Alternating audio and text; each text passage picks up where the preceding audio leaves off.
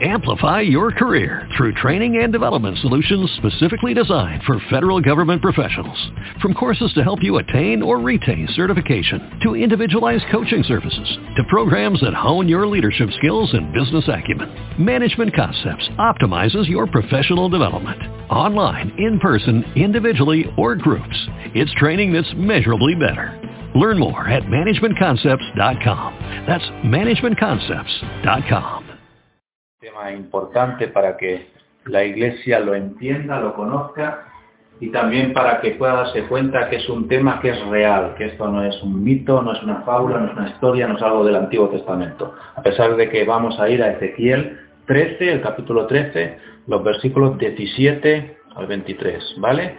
Y vamos a hablar de vendas mágicas y velos mágicos. Y cuando hablamos de mágico, de magia, tenemos que entender el concepto de magia. ¿Eh? Porque cuando pensamos en magia, seguramente que te viene a la, a la mente que te viene el típico truco de con el sombrero, de sacar el conejito, la paloma, de hacer los trucos de que desaparece la carta, de que la cambian, no sé qué. Esos son trucos de magia. Pero eso no es magia.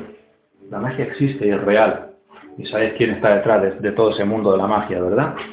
Nuestro enemigo Satanás. La magia viene del griego mageia, que significa cualidad de algo que es sobrenatural. ¿Os dais cuenta? Probablemente viene del antiguo persa, que es magus, que quiere decir ser capaz, tener poder, haciendo referencia a la antigua casta, una, casta sacerdotal persa, eh, que viene de, todo lo que es la parte antigua sánscrita, o sea que esto, esto tiene un, origen casi tan antiguo como el ser humano, que viene una palabra que es ilusión, pero esa ilusión viene a su vez de una raíz que es ilusión, sería por poder obrar y mover algo con tal de crear una ilusión, algo que te pueda engañar.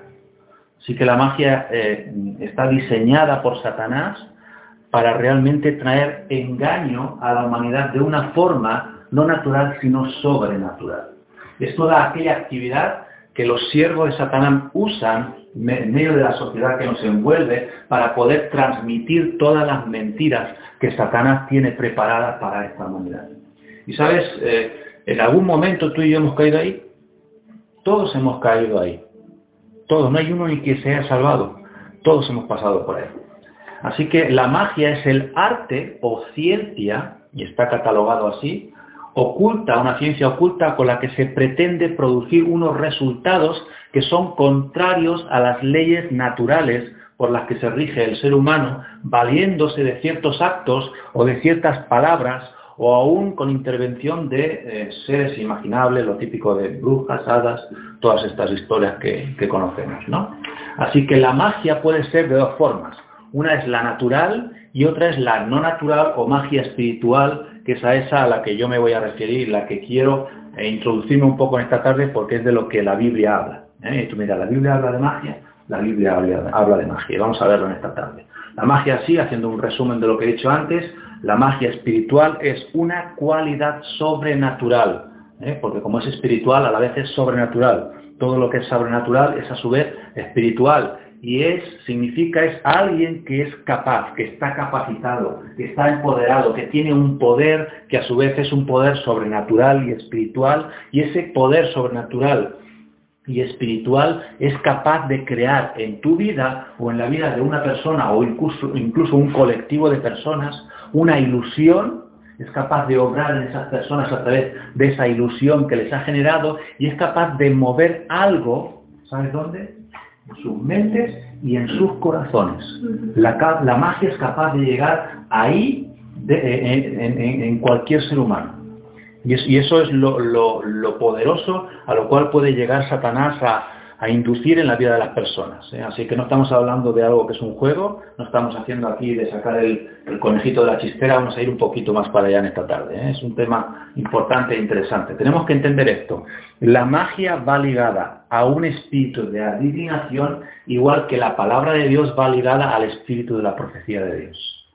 Muchas veces se confunde adivinación con profecía y aquí es cuando entramos en los temas de iglesia. ¿eh? Y vamos a ver por qué Ezequiel tiene que soltar la palabra que suelta en el capítulo 13. Así que esto para entenderlo, la magia ocurriría en un círculo que siempre está fuera de tu zona de confort. La zona de confort quiere decir aquel mundo natural en el día a día en el que tú te mueves, en tus cosas, donde tú estás en tu trabajo, en tus estudios, en tus cosas de la iglesia, con la familia, te sientas un rato en la tele, lees un libro, haces cualquier cosa, pero tú estás dentro de todo lo que es tu forma normal de vivir, en la cual suceden cosas rutinarias y monótonas. Ahora, la magia no está dentro de tu vida rutinaria y monótona. La magia está de fuera y Satanás te quiere sacar de tu zona de confort y llevarte a esa zona donde Satanás quiere empezar a trabajar con tu vida y producir un cambio en tu mente y en tu corazón. ¿Entendemos esto? Pues ahí está Satanás. La magia espiritual está oculta ¿de qué? Cinco sentidos. ¿Cuáles son los cinco sentidos? ¿Alguien los conoce? El olfato, vista, el gusto, el tacto, ¿eh? esos son los cinco sentidos en los cuales la magia espiritual está aparte de eso. ¿eh? No tiene nada que ver con lo que tú puedas ver. Ahí no estaba Santo Tomás, que si yo no veo no creo. ¿eh? No estaba ahí, estaba en otra área, en otra esfera. Está oculta de la percepción humana, sensorial, natural. Está oculta la magia de tu lógica, de tu razón y de tu capacidad para tener criterio. Es decir, tú no puedes razonar eh, con tu criterio tú no puedes entrar a una forma lógica al mundo de la magia. A ver, de la magia. De la magia, La magia es una magia también. al mundo de la magia. ¿eh? Se entra, ¿sabes cómo se entra a ese mundo? Igual que se entra al mundo de Dios. Por fe. Es curioso porque estaba mirando, eh, cuando entras en Google, estaba buscando algunas diapositivas y algunas páginas web de esto. Hay una que es, debe ser de la más famosa porque es de la que más propaganda le dan, y lo primero que te ponen allí cuando entras a la página de inicio de esa página web te dice, si tú vas a razonar, esto no es para ti. Si tú vas a entrar, intentar entrar con tu lógica humana, esto no es para ti. O sea, ya te están previniendo de cómo tú tienes que entrar a ese mundo. No puedes entrar con tu lógica humana, tienes que entrar con esa fe que cualquier ser humano tiene. ¿Todo el ser humano tiene fe? Nosotros tenemos fe en Dios, ¿verdad? Algunos cristianos no tienen fe en Dios. Creen en Dios, pero no creen a Dios. ¿eh? Nosotros tendríamos que tener fe en Dios, creer en Dios y creer a Dios también, pero creer de las dos maneras. Pero en el mundo hay gente que tiene fe en otras cosas y cree a otras cosas y cree en otras cosas. Y hay gente ahí fuera que está creyendo en todo este mundo de magia. Y sabes, cuando entras y se, y se involucra en ese mundo de magia, Satanás les concede un poder para que ellos puedan manipular y obrar en la vida de otras personas. ¿sí? Y de eso se trata lo que el diablo quiere hacer. Entonces, cuando tú estás aquí, ¿vale? cuando tú sales de tu zona de confort y estás ya en un punto de aquí que sería el punto de entrar a un punto de fe, es cuando estás listo y estás preparado para que esa magia pueda llegar a actuar en tu vida. Si alguien coge este corte de predicación va a pensar de qué está hablando este pastor. no estoy hablando de los cristianos, estoy hablando de alguien que no conoce a Cristo, pero que le interesa lo, lo oculto. ¿eh? le interesan aquellas cosas que se escapan de su percepción natural. Hay mucha gente de fuera que creen que Dios no existe, pero que existe algo, ¿verdad? El problema es que la gente se para en que no hay alguien, hay algo. Y cuando van a buscar ese algo, ¿sabes qué buscan? La magia, por ejemplo. Porque la magia es algo, no es alguien, para ellos. Pero en realidad la magia no es, algo, es alguien, para nosotros que sabemos quién está detrás de todo ese mundo de la magia. ¿sí? Entonces, cuando está aquí la gente, cuando sale de su zona de confort, están preparados para tener una experiencia sobrenatural, donde la lógica no, tiene, no forma parte de ese evento. Y eso, ¿sabes? A la gente le encanta cada vez más. Cada vez más la gente busca todas estas cosas, porque hay un vacío dentro del ser humano, dentro del corazón que Dios puso, que solo Dios puede llenar conforme al propósito que Él tiene para la vida de las personas. Solo Dios puede poner y llenar en el corazón el shalom suyo, su paz. ¿Sí? Pero sabes, la gente busca y como no sabe dónde está el camino, la verdad y la vida, se equivocan y entran por estos caminos y son completamente engañados. Así está la sociedad, ¿verdad? Todos sabemos. Ezequiel 13, 17 al 23, es un pasaje bastante largo, lo voy a, saltar y vamos a ir directamente, lo voy a, ir desmenuzando, ¿vale? ¿Eh? Dice el primer trozo, dice, y tú, hijo de hombre, pon tu rostro contra las hijas de tu pueblo que profetizan, ¿de dónde? De su propio corazón. y profetiza contra ellas y diles, así ha dicho Jehová el Señor. Y nos paramos aquí para ver realmente que aquí eh, lo que, está presentando el profeta Ezequiel es algo que estaba sucediendo en su época. ¿Sabes? En su época eh, había dentro del mismo pueblo de Israel, esto es algo real que sucedía, había mujeres, y está hablando de hijas porque era algo que era común que fueran no profetas, sino que fueran profetisas, que fueran mujeres las que hicieran este tipo de actos, ellas tomaban y se metían en medio de las reuniones, se metían en medio del pueblo y empezaban a profetizarles desde dónde? Desde su propio corazón, desde sus propias intenciones, desde sus propias maquinaciones de lo que ellas pensaban que podían eh, decir a, ciertas personas a su alrededor desde lo que ellas creían, desde su propio corazón. Pero dice, dice el profeta que ellas que hacían profetizaban. Y ahora Dios le habla al profeta Ezequiel y inicia aquí una guerra, porque esto es una guerra espiritual realmente, cuando entramos a estos niveles, le dice al profeta Ezequiel, mira, tú, ¿sabes qué vas a hacer Ezequiel? Tú ahora, si ellas profetizan, tú también vas a profetizar. ¿Y sabes qué vas a hacer? Vas a profetizar contra ellas. ¿Por qué? Porque esto es una guerra de palabras. ¿Sabes? Hay guerras que son guerras de palabras. Todas las guerras que se inician en el mundo, ¿sabes cómo inician al principio? Con palabras. Porque yo digo blanco y tú dices negro. Yo digo frío, tú dices caliente. Yo digo grande, tú dices pequeño. Yo digo aquí, tú dices allá. Y esa es, esa es la contraposición que hay continuamente. Y sabe, eh, sabe Dios que la palabra profética tiene tal poder que la estaban usando de forma diabólica esas hijas del pueblo. Y Dios dice, ahora tú que eres mi, profeta, tú eres el que tiene el poder delegado, como dice la palabra, no voy, dice Dios, no voy a hacer nada sin que antes yo, lo revele y lo muestre a mis siervos los profetas. Y Dios le habla a ese profeta Ezequiel y le dice, ahora tú vas a profetizar contra ellas. Y les vas a decir así, les vas a decir, así ha dicho quién?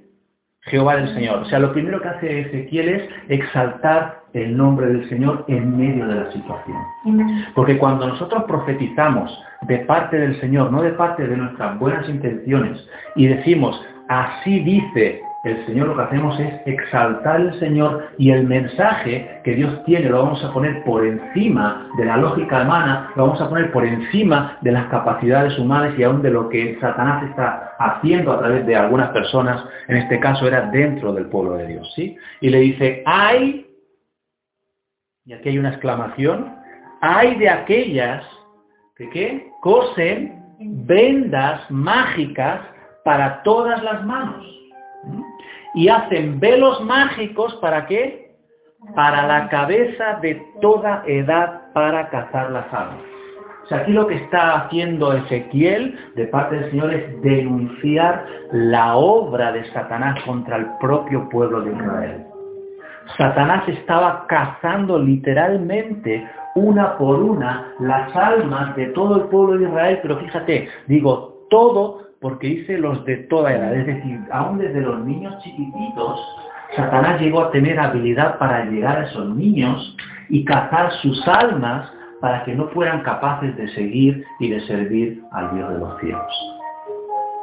Y ahí se encontraba el pueblo de Israel en la época de Ezequiel. Porque sabes una cosa, y tengo por aquí lo que usamos ayer, lo habéis visto, lo siento, pero hay que poner el ejemplo.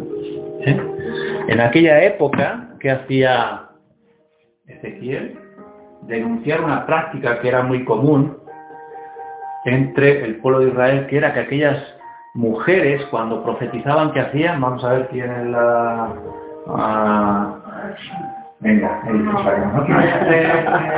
voluntaria. Voluntaria, no. Necesito un voluntario, una voluntaria. Antonio. Antonio. Venga, va. Antonio. Venga, ponte ahí, que te vea la gente, mirando a la gente. Pon las manos así, si fueras posar ahí. ¿eh? Ahora pon las manos abiertas. Ahí. Esa es la actitud cuando uno cree que va a recibir algo, ¿verdad? Y dice que en aquella época, aquellas mujeres tienen una habilidad y cuando ellas profetizaban hacían esto. Ponían el, la venda, la ponían en las manos y le profetizaban a aquella persona desde su corazón, pero en teoría de parte del Señor. ¿eh? Y la cosa estaba en que cuando le soltaban la profecía, ¿qué pasaba con aquella persona?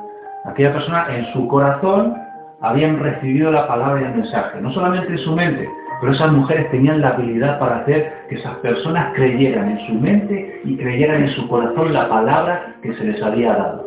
Y cuando ellas acababan, dice que el ritual acababa, y ellas sacaban el velo y los dejaban libres, y la persona como estaba en aquel momento. Gracias, Señor Dios Jehová, gracias por esa palabra. Creían desde su corazón que Dios les había hablado. Ahora, en aquel momento, sus manos estaban libres físicamente, pero espiritualmente, ¿cómo estaban? Estaban atadas. ¿Por qué? Porque ellas estaban atadas, esas personas, a creer y a seguir aquella palabra que se les había dado. Y iban a hacer todo lo que pudieran en sus fuerzas naturales para hacer que se cumpliera la palabra que les habían dado. ¿Cuántas veces esto no ha pasado en la iglesia, dentro de la iglesia, en el pueblo de Dios? Alguien que ha venido a un hermano, a una hermana inocente. La palabra y alguien que ha venido inocentemente a un hermano, a una hermana y le han dicho así te dice el Señor, tienes que hacer esto, esto y esto. Te tienes que casar con aquella, te tienes que casar con aquel, aquella persona es para ti, aquel trabajo es para ti, esto es para ti, esto es para ti, esto es para ti. Pero no era palabra de Dios. Era palabra que salía de un corazón como humano y engañado que no estaba escuchando la voz de Dios para, compartir esa palabra al pueblo de Israel. Y esa era una de las cosas que hacían, pero la otra cuál era? La otra era, la primera era coser vendas mágicas. Les habían cosido el corazón y la mente. Con las vendas mágicas les cosían las manos para que no pudieran actuar más allá de lo que hablaba aquella profecía. Y con los velos mágicos puestos en la, en la cabeza, les ponían un velo espiritual. Y cuando hablo de velos, ¿eh? no solamente es hacer esto, que era, lo, que, lo que podríamos pensar que se hacía, que era taparle la vista, ¿eh? no era esto realmente, esto era cuando solamente se ponían vendas en las manos y en la cabeza. ¿eh? Yo estaba hablando ayer acerca de intentarles hacer ver la verdad de la palabra, pero cuando ves están ahí, tú ves muchas cosas ahora, Antonio, que bueno, no ves nada, ¿verdad? Eh, por mucho que de esto no ves nada. ¿Eh? Cuando se les ponían eh, los, los, o sea, cuando se le hacía los velos mágicos para la cabeza, lo que se hacía literalmente, no solamente era que se le tapaban los ojos, pero se le hacía otro añadido al ritual, es que se le tapaba literalmente la cabeza ponía un velo. ¿Cómo que se hace una novia cuando va a altar para casarse? Sí, sí, sí. Qué guapo está Antonio. ¿Qué va a hacer una foto? Hacer una foto. Me una foto. Ya la, ya ¿Eh? Pero esto, bromas aparte, este es el ritual que se hacía en época de Ezequiel. Venían las mujeres, ponían el velo, le profetizaban desde su corazón y ese velo, una vez acabada la profecía, se quitaba el velo se quitaba el velo ¿eh? y entonces la persona aparentemente parecía que la palabra profética lo había liberado. O sea, el acto era ponerle eso y con la palabra se le quitaba el velo y se le decía, ahora eres libre por la palabra que te acabo de dar. Ahora ya sabes lo que Dios quiere para tu vida. ¿Sí? Pues, ¿eh? Un aplauso para Antonio. ¿eh? Eso es lo que, lo que lo que estaba sucediendo en tiempos de Ezequiel. Pero sabes una cosa, sucede hoy en día también. Sigue sucediendo, por eso la Biblia nos, dice que analicemos las cosas. Que no nos creamos todo lo que nos digan a la primera. Que veamos si realmente Dios está detrás de las palabras que nos pueden dar de parte de Dios. ¿Sí? ¿Por qué? Porque sin darte cuenta, alguien te puede coser una venda mágica, es decir, te puede atar mano. Si alguien te puede poner un velo mágico sobre tu cabeza. Hemos hablado de magia, hemos dicho antes que, que es el tener una capacidad, un poder sobrenatural para hacer que algo cambie. ¿Sí? Entonces, el poder que hay aquí es hacer que el corazón de la persona cambie, la forma de pensar de la persona cambie. Eh, ayer lo estaba enfocando esto de cara a las personas que están en la calle, porque esta es la palabra que el Señor me mostró cuando estábamos orando aquí hace un par de semanas. ¿sí? Dios me mostró que la gente que está en la calle, esto también lo han vivido. ¿Eh? Nosotros entendemos desde la perspectiva de dentro de la iglesia, alguien que viene y da una y suelta una palabra profética desde su corazón para alguien, esa persona es engañada, pero es que allá afuera toda la gente recibe palabras proféticas, entre comillas, continuamente. Y les están haciendo cambiar su forma de ver la vida. Le están haciendo cambiar su forma o su perspectiva de conseguir eh, objetivos en la vida y están continuamente siendo atados espiritualmente y recibiendo esos velos mágicos, ¿sí? Y eso es lo que nosotros tenemos que orar por esta campaña, lo estaba compartiendo ayer, ¿verdad? Pero eso es una parte de, la visión que tuve. Luego tuve, luego seguirá, lo empalmo con el final, ¿sí? Pero la historia para nosotros, lo interesante en este culto como iglesia es entender que esto es algo que también puede afectar la vida de los creyentes. Y no solamente porque alguien dentro de la iglesia te dé esa palabra eh, desde su corazón, pero algo que alguien hizo o alguien te dijo en tu vida antes de venir a la iglesia. Y eso tú lo traes de tu vida pasada y no lo has filtrado y no has sabido sacarlo de tu vida cuando tú estás en los caminos del Señor. Amén. Así dice el Señor y hace esta pregunta, le dice a Ezequiel eh, que profetice ahora haciendo esta pregunta, dice, ¿habéis de cazar las almas de mi pueblo para mantener así vuestra propia vida? Es decir, que aquella gente cuando hacía eso, cuando esas mujeres hacían eso, era como si tuvieran un negocio. Mantenían un estatus dentro de, la comunidad religiosa del pueblo de Israel en aquel momento, ¿sí? Eh, y dice, segunda pregunta, ¿habéis de profanarme entre mi pueblo por puñados de cebada y por pedazos de pan, matando a las personas que no deben morir y dando vida a las personas que no deben vivir? Fíjate que aquí lo que está diciendo Dios es, estáis creando una sociedad completamente injusta. O sea, la sociedad se está cambiando, estamos cambiando la justicia por la injusticia. Los caminos de Dios por los caminos de Satanás, aún dentro del propio pueblo de Israel. Un pueblo que en teoría estaba sirviendo al Dios vivo. Y dice, estáis mintiendo a mi pueblo, el cual se está parando a escuchar la mentira. ¿Por qué? Porque nosotros, dice la Biblia que somos ovejas, ¿verdad? El Señor nos describe como ovejas. ¿Y sabéis cuál es una de las cualidades de la oveja? ¿Verdad?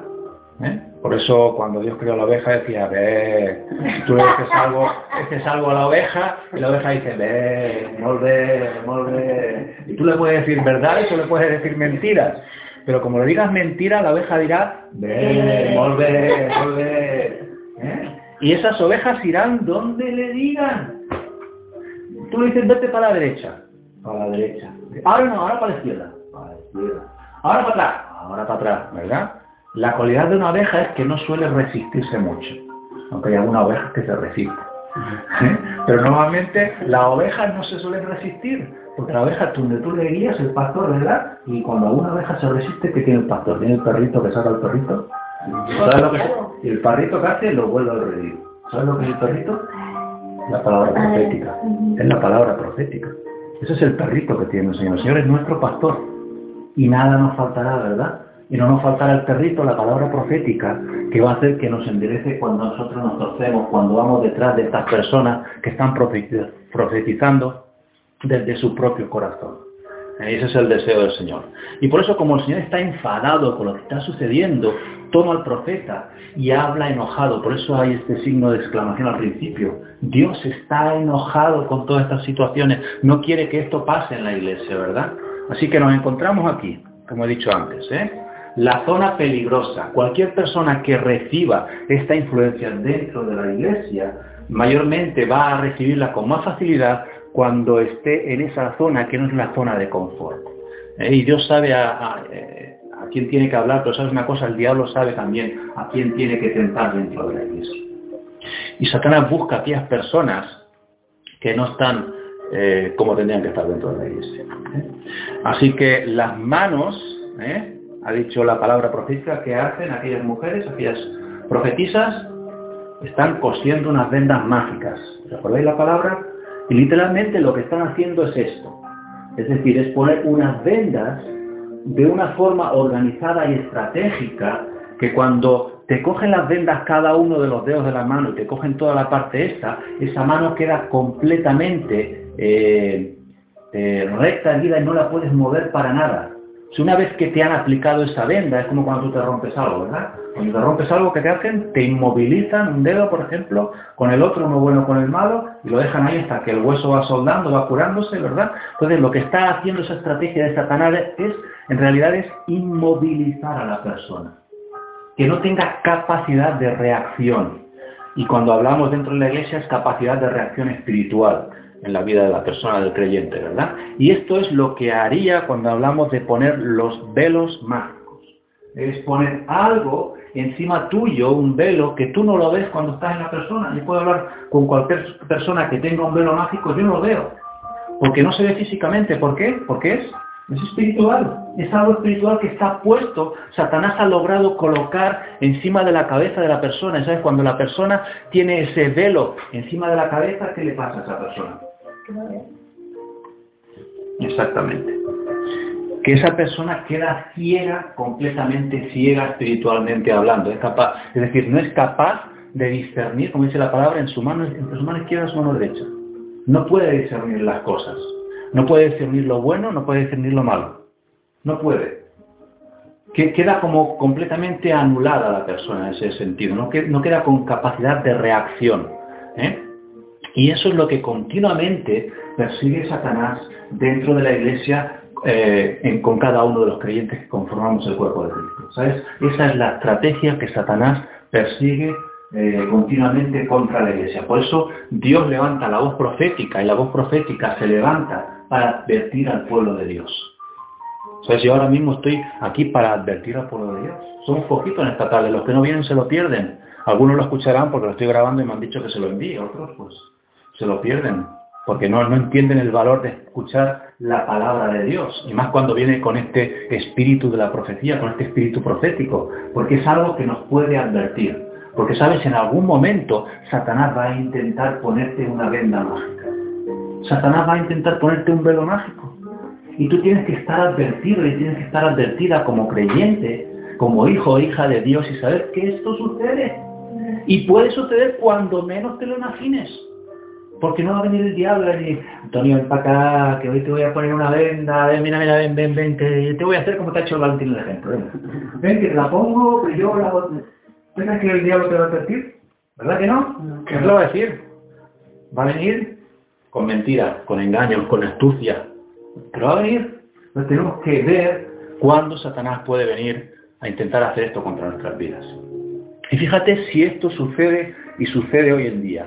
Estábamos hablando del Antiguo Testamento. Vámonos al Nuevo Testamento. Gálatas 3, lo que Pablo tiene que decir de la iglesia de los Gálatas. ¿Qué les dice?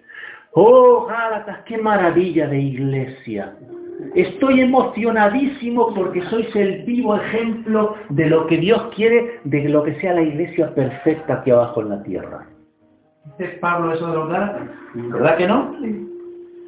Fíjate cómo empieza Gálatas capítulo 3 versículo 1. Otra vez una exclamación, igual que el profeta Ezequiel.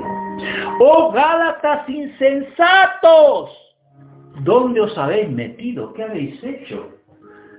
Con lo bien que estabais cuando yo estaba aquí con vosotros, me voy, me doy la vuelta y cuando me dan las noticias, ¿quién os ha fascinado a vosotros ante cuyos ojos Jesucristo fue presentado públicamente como crucificado? La pregunta es, ¿quién os ha fascinado? Hay tantas cosas que nos fascinan en esta vida, ¿verdad? No, no, tú nunca has, usado esta expresión. Estoy fascinado, estoy fascinada. ¡Qué maravilla! ¡Oh, qué persona! Ah. Dice Pablo, esto es lo único que quiero averiguar de vosotros. ¿Recibisteis el Espíritu de Dios por las obras de la ley o por el oír con fe. Vamos a ver, yo he estado perdiendo el tiempo con vosotros, le decía Pablo a los Gálatas. ¿Hubo algo realmente que nacisteis de nuevo o que me estabais haciendo aquí el carrillo todo el rato?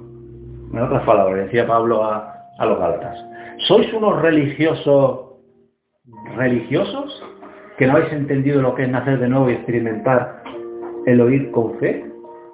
Pablo ya se hacía preguntas, se lo cuestionaba, decía, ¿cómo puede ser? Porque sabéis, ¿qué, qué pasó con los Gálatas? Conocéis la historia un poco, ¿verdad? Se habían judaizado otra vez.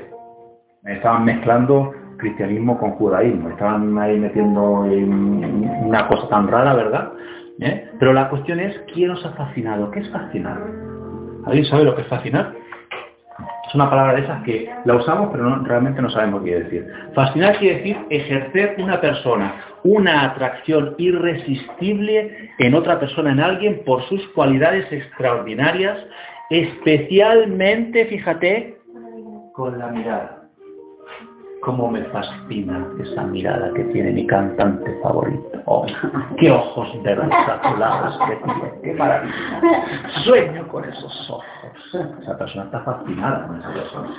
Eh, en otras palabras, está atontada, diríamos, ¿no? Está embobada esa persona. No sabe ver más allá de lo que es mirar esos ojos, ¿verdad? Está ahí centrada, la tiene como hipnotizada. Sea, estaba diciendo Pablo, alguien nos ha hipnotizado con la mirada, nos ha atraído hacia cosas que no son las correctas, las que Dios quiere para vosotros. Entonces, esto es un ejemplo y es una advertencia, Gálatas 3, ¿para qué? Para nosotros hoy en día. Porque si le pasó a los Gálatas, hay una cosa que puede pasar a ti y me puede pasar a mí. Puede pasar. Esto no es historia, esto es presente. Es pasado, es presente y será futuro. Esta es la obra de Satanás mientras estemos aquí en la tierra. Es lo que continuamente intentará hacer con el pueblo de Dios.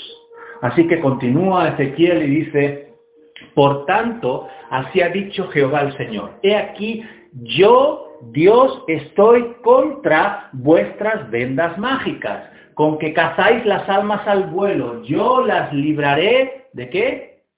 De vuestras manos, y soltaré para que vuelen como aves las almas que vosotras cazáis volando. ¿Sabe lo que está diciendo aquí el Señor?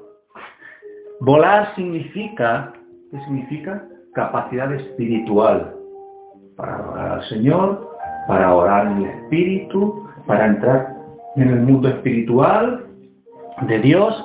Y dice que lo que ha logrado Satanás es cazar esas almas al vuelo, es decir, las han bajado esas personas al simple raciocinio, a no poder ejercer una vida de fe, ahí donde las ha llevado Satanás por medio de esa estrategia diabólica. Pero dice Dios, ¿sabes qué?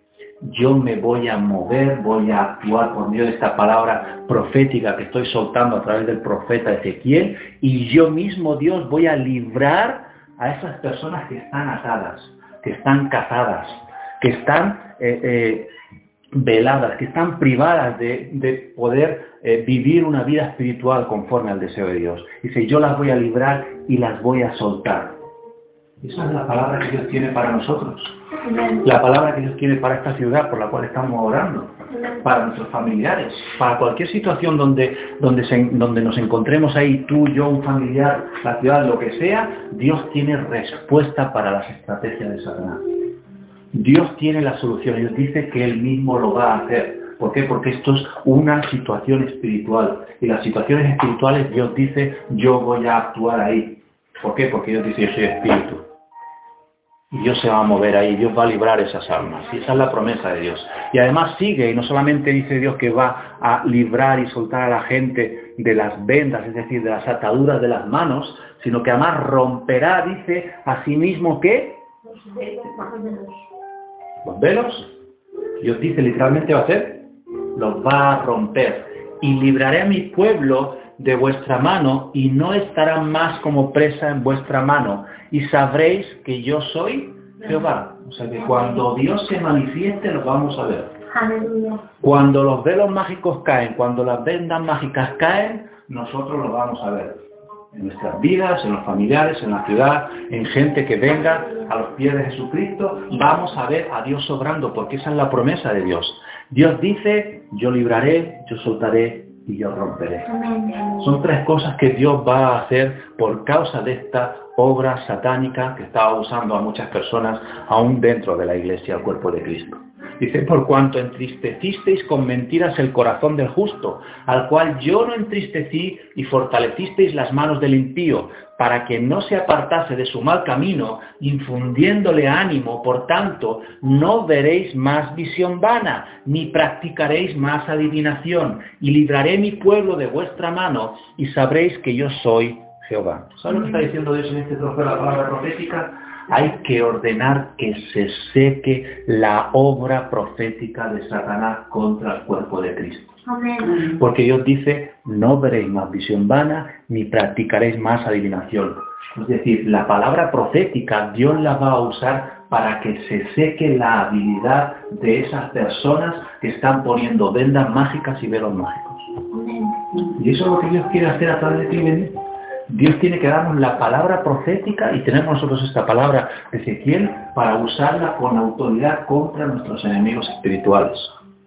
Porque Dios ha prometido que va a librar a su pueblo. ¿Tú formas parte del pueblo de Dios?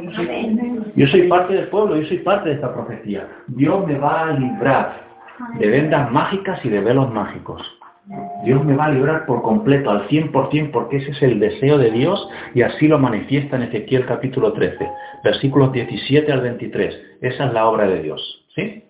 Y vamos a ir a 2 de Corintios 4 y vamos a unir esto con la palabra de Ezequiel Pablo declara una gran verdad. Dice, está hablando de la gente que no conoce a Dios, en la gente que está fuera del mundo. Dice, los cuales esta gente, el Dios de este siglo, el Dios en minúscula, ¿quién es el Dios de este siglo? En minúscula, Satanás, cegó el entendimiento de los incrédulos. ¿Qué hizo?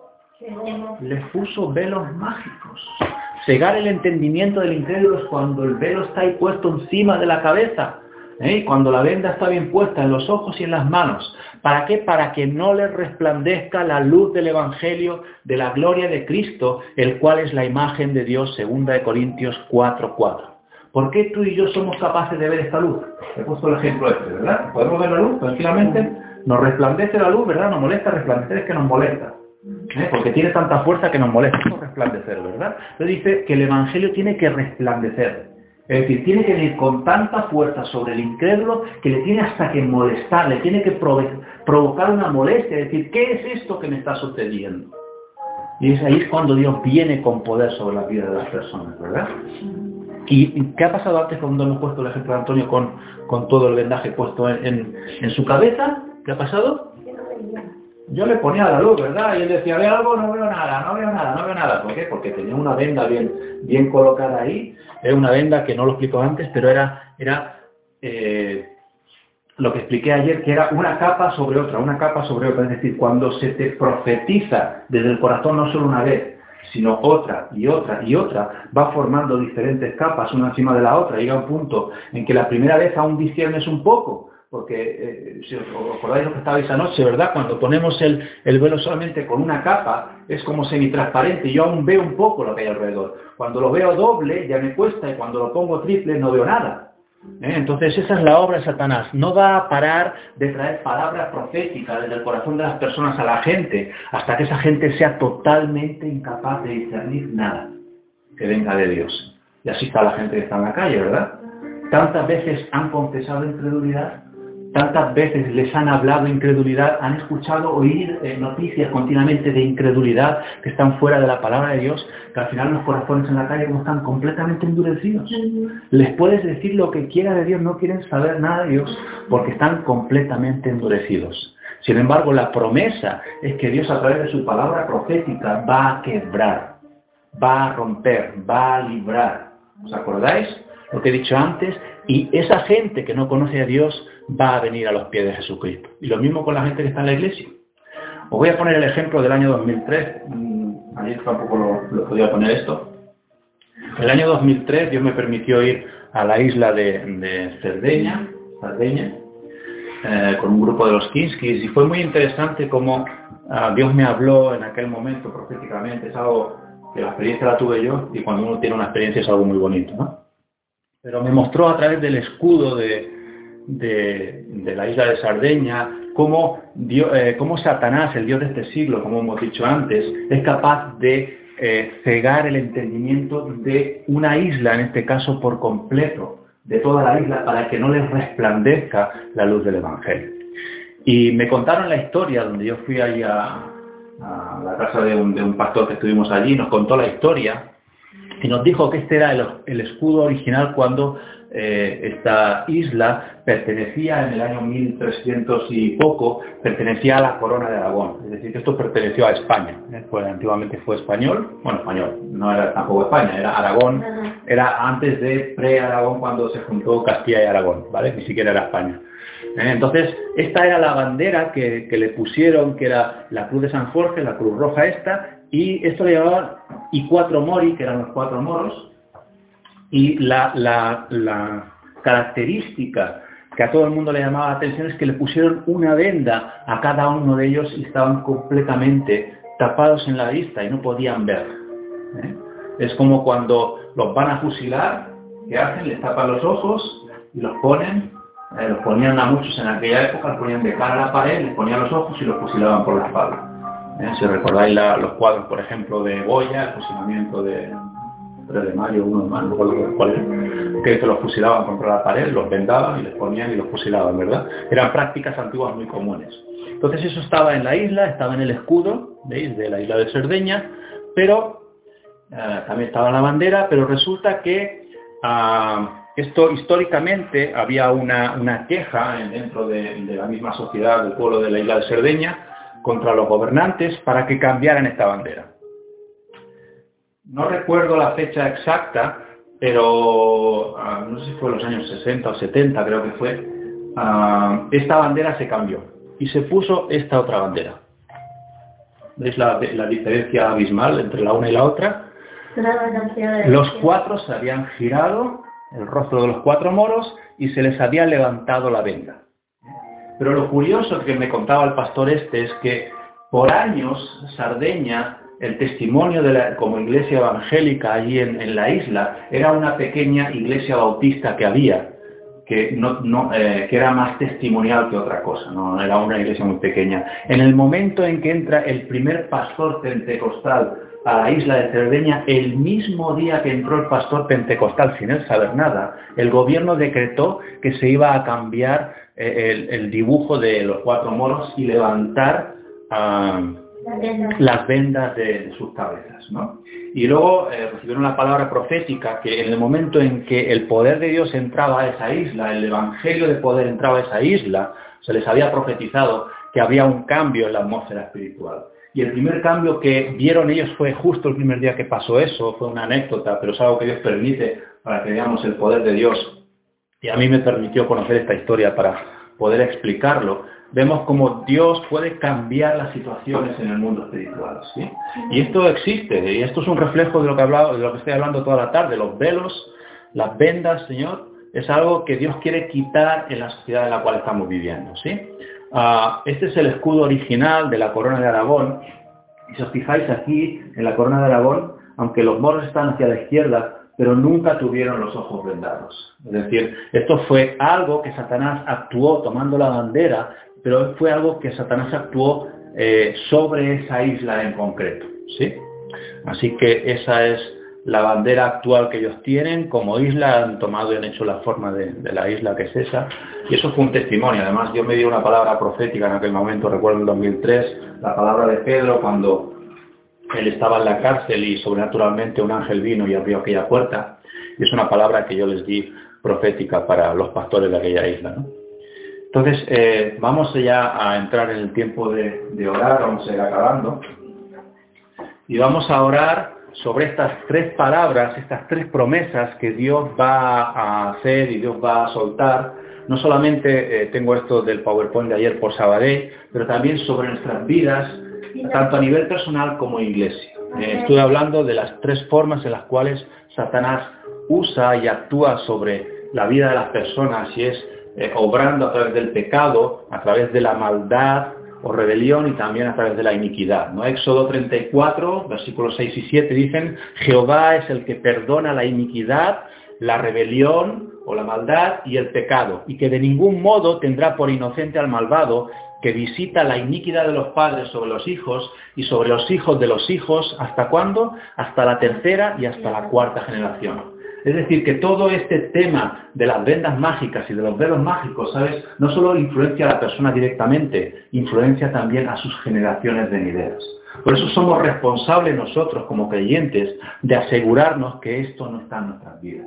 ¿Para qué? Para no tener que traspasar nada eh, ilegal del diablo a nuestros descendientes, ¿sí? Pero también tenemos que ser responsables y entender que algo pudo llegar a nuestras vidas de nuestros antepasados o nosotros mismos pudimos dar lugar por medio de nuestros pecados a todo este tema de adquirir vendas o velos mágicos. ¿sí? Entonces nosotros vamos a orar para qué? Para romper, soltar y librar o liberar. Porque esos son los tres verbos, que los verbos dije ayer son acción. ¿Eh? Y la acción nosotros la vamos a tomar por medio de la oración. Vamos a tomar esta palabra profética del profeta de Ezequiel 13 y vamos a orar para que Dios rompa, para que Dios suelte y para que Dios libre en nuestras vidas, en nuestra iglesia, en nuestra familia y en nuestra ciudad en la cual estamos o en la vuestra en la cual estéis también viviendo. ¿sí? Así que nos ponemos de acuerdo en oración, ¿nos parece bien? Oramos por un momento y vamos a, a quebrar todo esto. ¿sí? Si Dios pone algo en tu corazón, no dudes en orarlo y pedirle a Dios que haga la obra en tu vida, ¿sí? Porque esta palabra, ¿sabes? Viene no solamente para informarte, viene esta palabra de parte de Dios para que tomes acción en tu vida, para que tomes responsabilidad delante del Señor. Amén. Así que vamos a orar, vamos a romper iniquidad, vamos a soltar los pecados, vamos a librar la maldad y la rebelión que hay o en nuestras vidas o familiares o allí donde Dios ponga en nuestro corazón. Amén. Así que Padre, oramos como iglesia nos juntamos en un solo corazón, una sola mente, Padre, para clamar al Dios de los cielos, Señor. Y venimos por medio de la sangre preciosa de Jesús. Oramos, Señor, y declaramos cuán poderosa es la sangre de Jesucristo de Nazaret para nosotros, tus hijos y tus hijas que estamos aquí en esta tarde, Padre. Te doy gracias, Señor, por cada una de esas ocho veces que Jesús eh, eh, sangró, Señor, soltó su sangre de forma voluntaria para que esa sangre bendita del Cordero, Señor, pudiera traer libertad a nuestras vidas en cada área de nuestras vidas, Señor. Padre, sabemos, Señor, que tú perdonas, perdonas la iniquidad, perdonas la rebelión, la maldad, el pecado. Tú eres Dios que estás deseando de quebrar y de romper y de anular todas las obras que Satanás hizo contra su iglesia, contra nuestras vidas, Señor, y aún contra las ciudades y los lugares donde vivimos, nuestras familias, Señor. Por eso venimos, Señor, a levantar un vallado, un muro de protección, Señor, oh Dios, por todo esto que estamos diciendo, Señor. Queremos clamar al Dios de los cielos y pedir que perdone, que mire la sangre de Jesús. Pongo la sangre de Jesús sobre esta iglesia de MCTV, del refugio, Señor. Oh Dios, para que tú vengas perdonando la iniquidad la rebelión, la maldad, el pecado, Señor, que pueda haber y nos pueda separar de tu presencia o de tus propósitos y planes para nuestras vidas, Dios. Clamo en el nombre de Jesús, clamo por cada uno de los que están aquí, Señor, por cada hermano, por cada hermana, clamo, Padre, míralos a través de la sangre de Jesús, perdona tú, Señor, y en el nombre de Jesús, Padre, venimos a romper, venimos a romper toda la iniquidad, Señor. Oh Dios, que Satanás ha logrado introducir generacionalmente en nuestras familias y en nuestras vidas, Señor. Decretamos, Señor, que se rompen, Señor. Oh Dios, esas vendas mágicas, Señor, se descosen, caen en el nombre de Jesús, Señor. Oh, venimos a romper esos velos mágicos en el nombre de Jesús que hayan venido por herencia espiritual, iniquidad familiar, Padre, en el nombre de Jesús, por vía de Padre, por vía de Madre, Señor, por vía de autoridad espiritual, sea como sea que lo haya hecho el diablo, Padre, clamamos y rompemos en el nombre de Jesús con toda obra, Señor, de maldad de las tinieblas, de rebelión de las tinieblas. Ordenamos, ordenamos que sean soltadas, Señor, las vidas de esta iglesia, la vida de esta ciudad, Señor. Ahora los que están fuera, oramos que sean soltados, Señor, del de las ataduras del espíritu de rebelión, Señor, del espíritu de maldad. Ordenamos que sean soltadas las vidas, Padre, en el nombre de Jesús. Dios, mira cualquier rebelión, Señor, que haya en nuestros corazones, Señor, consciente o inconsciente, Señor, cualquier maldad que haya en nuestras vidas, Señor, consciente o inconsciente. Pedimos perdón, Padre, en el nombre de Jesús. Oh Dios, pedimos perdón por actuar aún en nuestra ignorancia, Señor, por haber sido engañados, Señor, por el diablo Dios mío. Te pedimos, Padre, en el nombre de Jesús, que venga, Señor, oh Dios, con tu palabra profética y tu palabra profética entre en los corazones, en las vidas que están necesitadas en este lugar, en esta iglesia, Dios. Y tu palabra suelte, Señor, suelte espiritualmente nuestras almas, suelte espiritualmente las almas que han sido cazadas al vuelo, Señor. Padre, en el nombre de Jesucristo, declaramos libertad, libertad para el cautivo, para el ciego, libertad para el cautivo de esas vendas mágicas, vista para el ciego de esa ceguera provocada por los velos mágicos. Padre, en el nombre de Jesús, liberación sobre este lugar. Soltamos la palabra profética en el nombre de Jesucristo. Declaramos que tu palabra no vuelve aquí vacía. Tu palabra está obrando, está obrando, aunque no lo vean nuestros ojos naturales, pero declaramos que está obrando. Está obrando nuestra vida, está obrando nuestro hogar, está obrando, nuestra familia en el nombre de Jesús de Nazaret, Señor. Se caen esos velos, Señor, se caen esos velos. Oh, somos librados como familia, Señor, somos librados de esos velos mágicos. Caen, se descosen esas vendas mágicas en el nombre de Jesús. Padre, en el nombre de Jesucristo de Nazaret, clavamos a ti, Señor, por esa visitación de tu gracia, Señor, y contra esa visitación de iniquidad, Padre, sea detenida la obra de ese espíritu de iniquidad, Dios, en el nombre de Jesús. En el nombre de Jesús, el nombre que es sobre todo nombre, Padre clamamos al Dios de los cielos. Amén. Y amén. Aleluya. Gracias, Señor. Y sabéis, ah, cuando yo tuve la visión esa profética de las vendas mágicas, yo vi esta visión. Yo no conocía esta foto. Yo vi esta visión. Justamente estaba aquí y vi esto mismo delante mío. Y yo dije, ¿esto qué es, Señor? Y cuando yo dije esto qué es, enseguida me vino Ezequiel. Y me puse a buscar y cuando leí dije, esto es lo que Dios quiere que estemos orando y estemos intercediendo porque Dios quiere romper esas vendas y esos velos. Y esta imagen, cuando yo me puse a, ver, a buscar internet y veo la imagen, y ayer cuando lo veo digo, es la misma visión idéntica que yo vi. Pero después de esto yo vi algo más, y vi un cable viejo, oxidado, que una mano estaba alguien, una persona joven, estaba eh, enterrado en el suelo y ese cable lo estaba sacando y lo estaba desenterrando, lo estaba sacando a la luz. Y esa es la obra oculta de Satanás que él hace, la obra de iniquidad, la obra generacional, la obra de rebelión, la obra de maldad, de pecado, todo aquello que Satanás logra hacer generacionalmente en las familias, en las vidas familiares. ¿sí? Y Dios me estaba mostrando que no solamente Dios va a romper esas ventas mágicas y va a hacer caer esos velos eh, mágicos, sino que Dios va a sacar a luz toda la obra oculta de Satanás. ¿Sabes? Cuando Dios saca a luz la obra oculta, no es para que el diablo se enorgullezca de todo lo que él hace, sino que es para destruir esa obra de Satanás. ¿Sabes? Tú y yo tenemos esa responsabilidad y lo vamos a hacer en el nombre de Jesús. Vamos a destruir toda la obra de Satanás por medio de la oración de intercesión que Dios pone y que tiene que poner en nuestras vidas, personalmente como iglesia. Amén. ¿Sí? Dios quiere tratar con la iniquidad, he dicho, con el pecado, con la maldad, con la rebelión. Y gran parte de toda esta obra de Satanás es una obra oculta. Una obra que ni tú ni yo nos damos cuenta.